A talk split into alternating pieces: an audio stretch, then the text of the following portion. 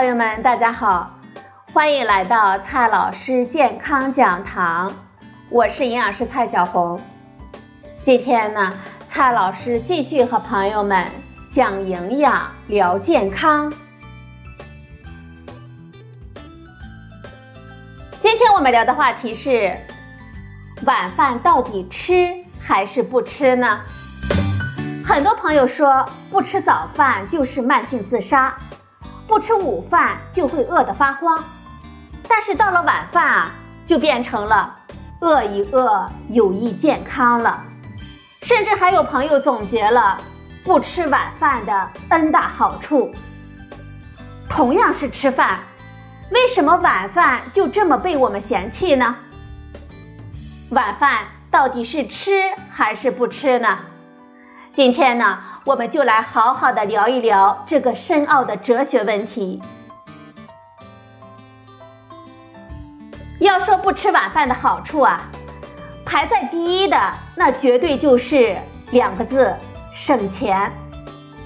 但是网络上还流传着很多不吃晚饭的理由，比如说第一条，不吃晚饭能减肥。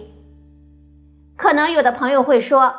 谁谁谁就是不吃晚饭，瘦了多少多少斤呢？没错呀，一天三顿饭，不管是谁，少吃一顿饭就会少摄入三分之一的热量，当然会减掉点体重了，跟哪一顿饭真的没什么关系。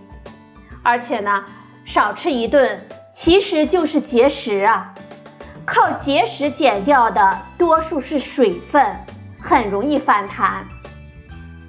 既对身体好，又利于我们减肥的关键就是，我们要控制我们一天的总热量，三餐吃到七八分饱，还要吃的全面而均衡。第二条理由就是，不吃晚饭能够长寿。有研究显示，限制饮食可以延长试验动物的寿命。但是朋友们，你要注意了，这里呢有两个的关键词，那就是动物试验、限制饮食。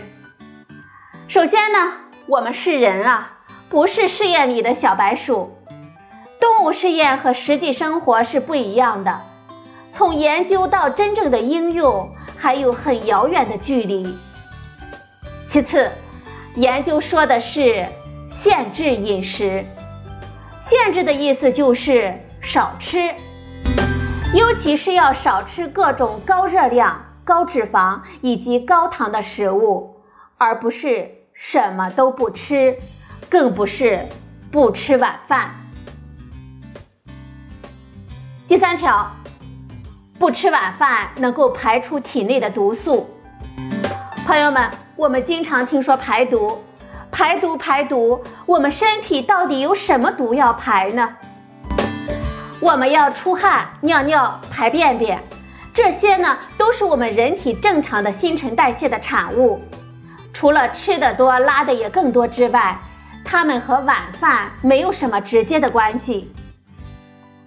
还有一种说法就是，吃了晚饭，血液呢会集中在消化系统，会造成心肌的缺血。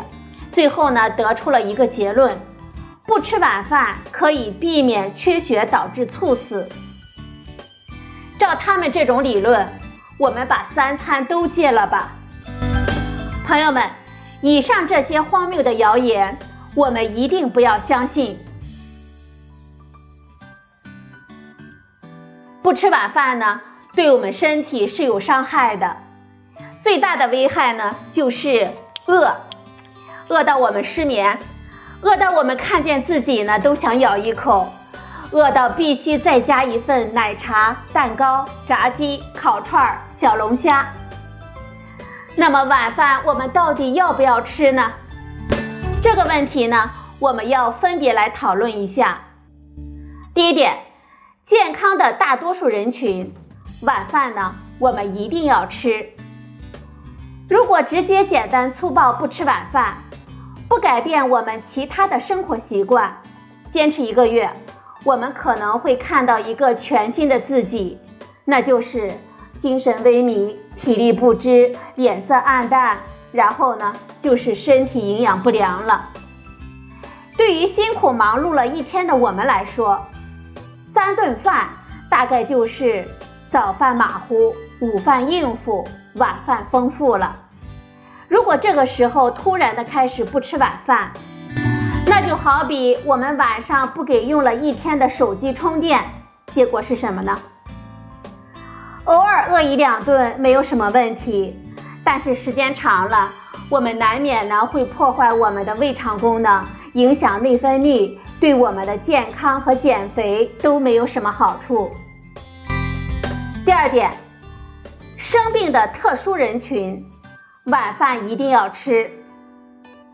看病的时候，医生呢通常会嘱咐患者多少多少小时之内不吃东西、不喝水，但这是为了方便检查，而不是为了治病。生病的人。不论是在常规治疗当中，还是在手术之后，都要保证充足的营养的供应。不吃晚饭，能量和营养呢就会跟不上，我们身体怎么对抗疾病呢？总的来说呀，一日三餐都要好好的吃。但是如果你遇到了以下四种情况，你可以考虑暂时不吃晚饭。第一种情况。中午吃多了，午饭呢我们吃了自助，聚了个餐，一不留神呢大鱼大肉全部塞进肚子里了，晚上又没有安排额外的运动，这个时候啊我们可以考虑暂时不吃晚饭。第二种情况，下午吃多了，中午呢虽然吃的不多，但是下午的加餐。点心、水果、酸奶、坚果、薯片、饼干等等等等就没有停过。那么晚上呢，我们就可以省掉这一餐了。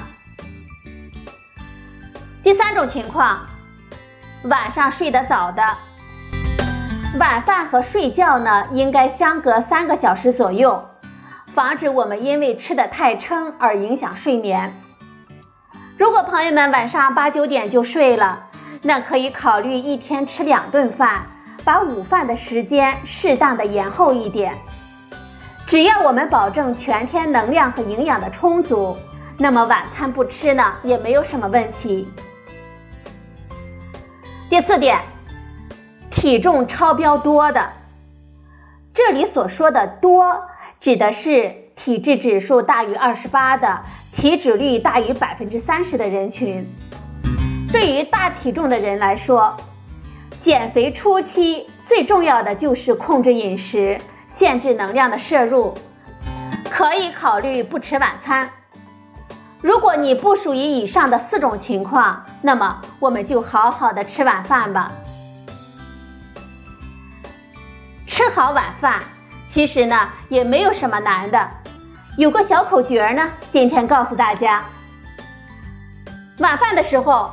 我们要吃两个拳头的蔬菜，它包括深绿色带叶子的蔬菜是最好的。我们要吃一个拳头的主食，粗粮杂豆、红薯玉米都可以，别天天白米白面了。晚饭呢还要有半个拳头的蛋白质，禽肉、水产、蛋类是优先的，红肉呢要适量。当然了。这只是一个大概的量的建议，具体吃多少呢？也要看你白天吃了什么。总之，餐桌上的食物我们要尽量的品种多多，色彩丰富，控制好量。好了，朋友们，今天的节目呢就到这里，谢谢您的收听，我们明天再会。